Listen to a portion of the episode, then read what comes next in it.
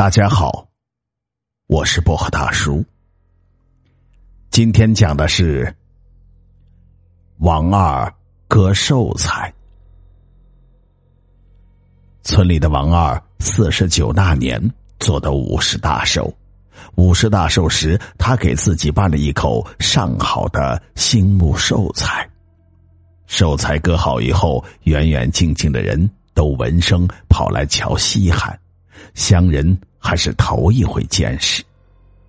新木寿材四个头，庄重气派的很，搁在厅堂里犹如泰山安于眼前。寿材木纹粗犷、古朴而纯粹，犹如江河云朵流淌于天地间。走进王二家厅堂的人顿时被镇住。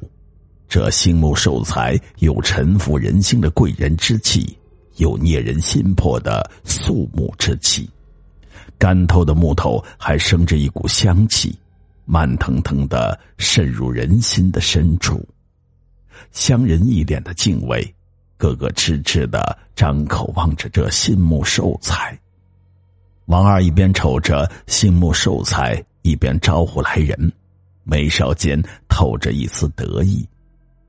乡人打心里头羡慕王二，能睡上这一口千年难求的好寿材，可真是一个享福之人，不枉来世走上一趟啊！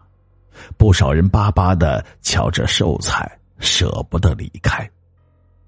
哎，你说，王二咋那么长眼，认出秋生家那棵一两百年的老树是新树，还是割寿材的好木料啊？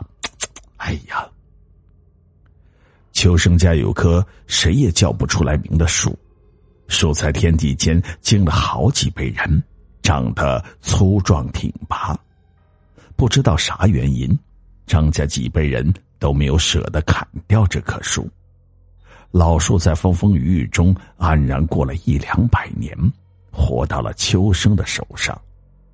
秋生是一个赌鬼败家子，上赌场时输多赢少，每次欠下赌债都是王二替他背的。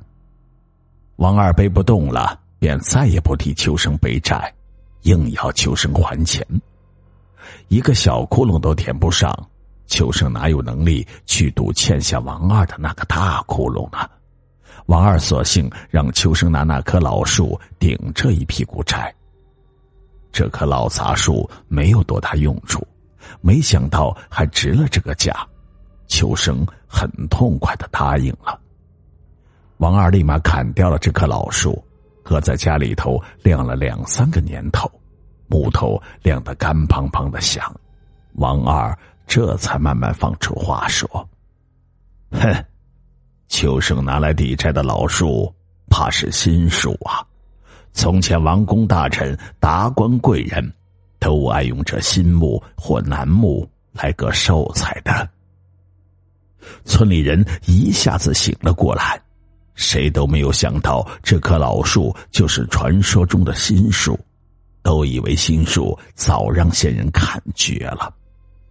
秋生后悔的紧，原以为自己赚了大头，没想到亏了老本这棵老树要真是新木的话，割一副寿材的价格，少说也抵得上几十户人家的全部家当。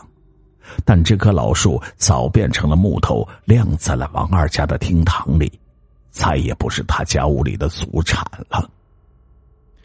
王姓在村里是大姓，王二又当过多年的大队干部，平日就是无人敢惹的狠角色。王二摸到秋生家这棵老树，看来是耍足了心眼。村人却笑话秋生上了王二的贼船，有眼不识心术，败掉了祖产。都佩服王二的精明，早早的就认出秋生家的老树是新树。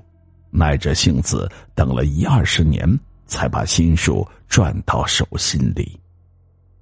杏木寿材供在王二家的厅堂里，成了村人口中一个长盛不衰的话题。王二家也成了村里老人爱溜达的地方。虽然那些老人做梦也睡不上这么贵重的杏木寿材，但常来桥上几眼，也能饱饱眼福。村里上了年纪的人见过比杏木更贵重的金丝楠木寿材，但那幅金丝楠木寿材早已在一把大火中化为灰烬。点了这把火的，恰恰是王二。当年闹土改分福财时，大地主陈九贵一家趁乱逃走，不知去向。陈九贵一家就像草尖的露水。在大太阳底下觅不到一丝的踪迹，但却在方圆几十里一下几十处大大小小的宅院。陈九贵落地生根发家的老宅里，放着一副名贵的金丝楠木寿材，这副金丝楠木寿材就充了公。一庄子人团团围着这幅金丝楠木寿材，一双双眼睛都死死的盯着寿材。想要这副寿材，自己却又开不得口，只能一双双眼互相警觉的窥视着，生怕被人抢去。这时，革命青年王二猛地跳了出来，说：“留着这副金丝楠木寿材是个祸害，迟早会毁掉大家的革命斗志，不如一把火烧掉。”这的确是这副金丝楠木寿材最好的归宿。革命青年王二的提议大快人心，立马得到了一致响应。大家用一把火烧掉了地主家的棺材。革命青年王二点着火后，一庄子人却心疼的瞅着这副金丝楠木寿材在这把大火中化为灰烬。一庄子人围着大火久久不散，金丝楠木寿材焚烧后的幽香。在村子里也久久不肯散去。新木寿材在厅堂里摆了两三年，却让王二的大儿媳腊梅抢了先睡了。腊梅和王二老婆吵嘴以后，一时想不开，悬梁自尽。人没了，腊梅的娘家人自然不肯放过，要让王二老婆一命偿一命，还要让腊梅睡王二的新木寿材。理亏的在王二这边，王二为息事宁人，只好乖乖的让出了寿材，眼巴巴的瞅着腊梅睡进他的寿材。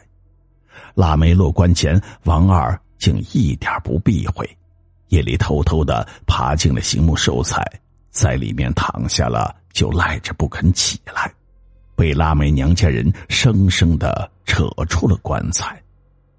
娘家人为腊梅争取到了这副杏木寿材，觉得脸上有光，也就罢手不闹。村里人都觉得腊梅竟睡得这么一口好寿材，这一死也抵了。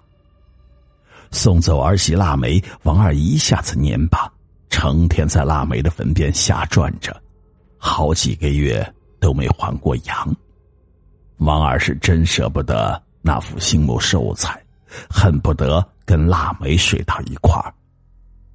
熬过了一年，王二再也不去腊梅的坟地了。他用上次做寿材剩下的边角料，给自己拼凑了一口新木寿材。寿材虽比不上头腹，但好歹也还是新木，在方圆几百里地也是绝无仅有。王二的脸上渐渐显出了人气。一年后，王二的寿材又被大儿子给睡了。没了女人的大儿子成天抱着酒瓶混日子，王二是见一回骂一回。死了一个女人，就把自己糟蹋成这个样子，简直不像男人。儿子听不进他的话，右耳进左耳出，天天腻在酒里。这小子有一天喝过了头。再也没有睁开眼睛醒过来。大儿子人没了，王二心里痛得很。没有现成的寿材，王二狠狠心，又让出了寿材。痛失长子，又丢了寿材，这回王二一两年都没有缓过劲儿，像个木头人。人活着，心却被割走了。有事没事的王二就转到大儿子的坟边，淌一会儿眼泪，擤一把鼻涕。王二又省吃俭用，用尽全力给自己割了一副杉木寿材。寿材割好后晒了一两年，又被王二老婆给占了先。王二老婆是投水死的，大儿子和儿媳妇都没了，一房人被他给毁了。王二老婆过不了心头这道坎儿。王二可怜自己的老婆，就把山木寿材让给了他。有着棺材情节的王二，到死也织不起一副像样的寿材。他死后，小儿子王小蛋用杂木拼凑了一副薄薄的棺材板，潦潦草草的打发王二上了山，死后凄凉的很。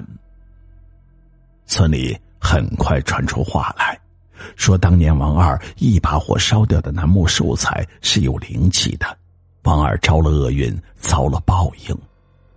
也有人说，秋生家那棵老树也是有灵气护着的，王二不该是阴招毁了百年的心术。